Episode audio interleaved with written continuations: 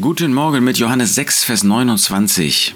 Da sagte Herr Jesus, dies ist das Werk Gottes, dass ihr an den glaubt, den er gesandt hat.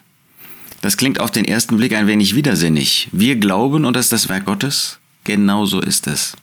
Wir sind von uns aus gar nicht in der Lage, irgendetwas zu tun.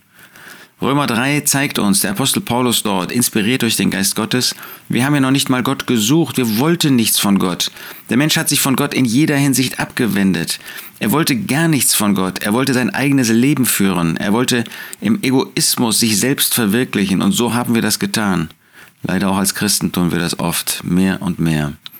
Aber da ist der eine Gott, dieser Gott, der tätig ist, dieser Gott, der wirksam ist.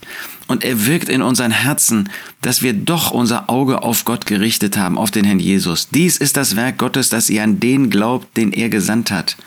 Ja, er hat bewirkt, dass wir eben nicht in unserem Trott geblieben sind, dass wir nicht dabei blieben, uns von Gott abzuwenden, unser eigenes Leben zu führen. Er hat ein Werk in uns vollbracht, die neue Geburt, dass wir an den glauben, den er gesandt hat. Gott hat Jesus Christus in diese Welt gesandt, damit er für unsere Sünden sterben sollte. Er ist gekommen, um sich unser anzunehmen, unser Sündenelend nicht zu lassen, sondern für uns zu sterben. Und jetzt können wir an ihn glauben.